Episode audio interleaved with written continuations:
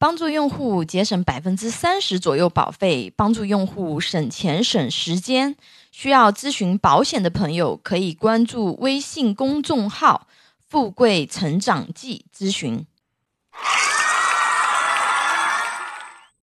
今天给大家分享的主题是企业主等特殊职业啊，如何通过保险规避债务风险？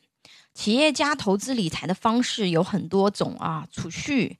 保险、股票、债券、期货、房地产、黄金等等啊，但是资产增值优先要考虑的是如何做好防守。啊，即使遇到极端的情况，仍然可以让自己和家人的生活不受影响。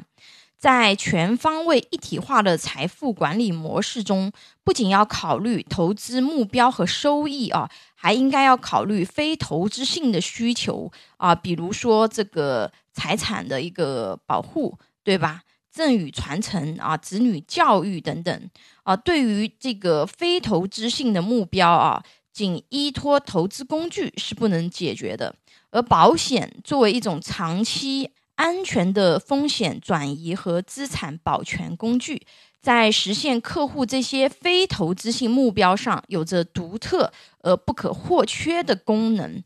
啊，保险都有哪些其他投资产品不具备的功能呢？啊，第一个，完善基础保障。保险的基本功能是可以实现风险转移和价值补偿的功能，通过投保适当的险种。可以为客户提供身故、重疾、退休养老、健康医疗、家庭财产、企业生产安全、工程责任等风险的防范，为客户的家庭和企业保驾护航。而新型储蓄型保险啊，比如分红险、万能险等，还具有保值增值的作用。在提供长期保障的同时啊，财富也同样可以得到这个增长啊，因为任何人他首先都需要这个去防范保障性的风险，对吧？然后才是规划财富的增长和财富等级的这个跃升等等啊。而保险的话呢，作为财富配置中最基础的环节，是应对第一个层级啊及保障性风险的主要配置之一，确保。无论发生什么变故，自己和家人有钱看病，有钱养病，有稳定的现金流啊，支撑家庭的这个生活啊。第二个的话呢，是实现财富传承啊。人寿保单的投保人、保险人以及受益人啊，依次可以对应信托的委托人、受托人以及受益人，具备了这个财富传承的架构啊，可以通过这个投保时机选择。保险金给付方式等个性化设置啊，可以实现这个财富传承方式的定制化安排。因为很多人应该知道信托嘛，对吧？其实保险是有类似的功能的啊。比如说，如果你要撤销或者是变更这个财富传承的安排，通过那个保单啊退保或者是更改受益人等方式进行变更啊。如果说中途需要钱，还可以通过保单贷款啊，这个非常便捷的这个融资通道啊。兼顾这个流动性，借助保险这个工具啊，可以方便快捷的将现金类资产顺利的分配给家庭成员啊，最大化的避免家族资产纠纷和流失啊，可以帮你快速的那个实现财富平稳的这个传承啊。第三个，进行资产隔离啊，这个也是后面会重点讲的一个主题。啊，因为我国目前中小企业主普遍存在一个现象啊，就是公司治理不是很健全啊，财务制度也不是很规范，公司财产和家族财产没有严格的界限啊，中小企业主往往是公私不分的啊，当企业急用现金的时候，抵房子对吧，抵车子，然后把钱放到企业里面，当企业特别好的时候啊。比如说，你想买辆法拉利，对吧？直接从企业账户开一张支票就去买了，啊，因此就导致一旦企业经营出现问题，很容易波及家庭财富啊，会影响到家庭的这个生活的品质。所以，对企业主而言，一定要建立资产剥离意识，把企业资产和个人资产做好隔离。而隔离最好的工具。而，是保险这道防火墙。通过人寿保单的财产转移功能和人身依附属性来进行提前安排，可以大大降低啊这部分资产被追偿的风险，相当于在这个企业资产和家族资产之间建了一道防火墙啊，增加了这个财富的这个安全性和稳定性啊。第四个，婚姻资产保全。啊，人寿保单的话呢，具有这个财产转移的功能啊，保单上也载明了保单利益的归属，这样可以用来界定和保护婚姻中的个人资产部分啊，以防止家族资产因婚姻问题导致的流失。在没有婚内财产协议啊或者财产公证的前提下，婚前的现金类资产。在婚后，它极其容易混淆啊，转化为共同财产。如果提前通过这个投保人寿保单啊，可以非常清晰的界定这部分财产的属性啊，从而避免被分割。父母对子女一方的赠与啊，如果是现金，对吧，也是非常容易混淆为这个子女的婚内财产。但是如果通过人寿保单，则可以非常容易界定清楚啊，因此可以对这部分财产进行保护。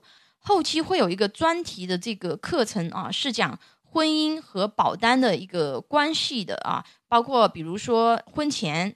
对吧？我们购买的保单是什么样的一个情况进行分割啊？婚后的一个保单是什么样的一个情况被分割？怎么样去保护自己的个人财产啊？不因婚姻而发生这个分割的这样的一些具体场景下的应用。五、降低税务负担。保险它还有避税的这个功能的啊，比如说在个人所得税方面。啊，包括在这个遗赠税、遗产税方面啊，具体的那个细节，我的文稿里面有分享啊，大家可以去看啊。因为目前的话呢，个人所得税方面对于这个呃保险赔款是免税，这是非常明确的啊。呃，遗赠税的话呢，大家要注意的是什么呢？就是说你是否指定了受益人啊？如果说没有指定，要列入遗产；如果指定受益人，则给付受益人不列入遗产范围啊，这个是大家后期如果说买大额保单啊，受益人是这个你的一些这个比较亲密的，比如说儿子或者是女儿啊，或者是说你的这个呃婚姻的伴侣啊，这个都是需要去做一些这个指定的，要不然他就会列入遗产啊，列入遗产就要交税了。那么讲了这么多啊，如何用保险？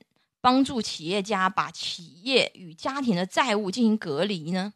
啊，首先大家看一下这个合同法啊，第七十三条规定啊，因债务人怠于行使到期的债权，对债权人造成伤害的，债权人可以向人民法院请求以自己的名义啊代位行使债务人的权利，但该债权专属债务人自身的除外。啊，在合同法司法解释。第十二条啊，特别的这个解释，人寿保险是属于债务人自身的债权，可能这个专业术语会大家理解起来有一些困难啊。那我们用一些这种呃比较具象的这个去这个讲解啊啊，什么是代位权啊？比如说甲借钱给了乙啊，乙又借钱给了丙，那现在的话呢，乙的话呢，他不还甲的钱啊，也不要求丙还钱。那么甲就可以通过乙向丙要求还钱，这就是代位权啊。那人寿保险可以豁免代位权，也就是说你的债主可以处置你的财产，但是他拿你的人寿保险啊没有办法，保单就起到了债务隔离的那个作用啊。但是要实现这一功能呢，必须要啊不触及以下的情况啊。如果说有下列情况，那么保险合同就会被认定无效的啊。呃，哪几种情况啊？我给大家讲解一下啊。首先是不能够恶意串通损害国家集体或者第三人利益，比如目的就是用来恶意避债的这个保险合同。二，以合法形式掩盖非常目的啊，比如这个洗钱目的的这个保险合同，损害社会公共利益的保险合同，比如通过给高管、股东等买高额保险，想转移公司资产，恶意规避企业所得税和个人所得税的。那接下来重点来了啊，那如何正确利用保险进行债务隔离呢？啊，首先的话呢，应该必须保证保险合同在法律上有效啊，不能有恶意避债、非法资金等嫌疑。所以，保险要在企业经营良好的时候买。才能做到未雨绸缪啊！第二个，人寿保险中最适用的是终身寿险，并且身故受益人一定要指定啊，不然保险理赔金会作为遗产，而遗产就需要缴纳遗产税和清偿债务了。这个前面分享的时候也有给大家做这个分享啊，就是说最好你要指定啊。第三的话呢，这个是比较重要的一点啊，就是。用负债可能性最低的人做投保人，啊，什么意思呢？就是说啊，你可以选择与企业无关的这个父母或者成年的子女作为这个投保人，因为父母与子女和自己的这个债务上在法律上是完全不关联的啊。父母子女不参与企业经营，所以不会有这个偿债的这样子的一个风险啊。那如果说涉及到具体的这个实操啊，还要根据对应的家庭、还有企业结构以及具体的情况分析啊。课程分享很多细节无法详尽的讲解，有需求的朋友可以给我留言或者关注微信公众号“富贵成长记”咨询。我们公司拥有一百多家保险公司产品库，轻松货比三家。可以帮助用户节省百分之三十左右保费。你的鼓励和支持是我行动最大的动力。喜欢我的内容分享，请订阅、点赞、转发哟。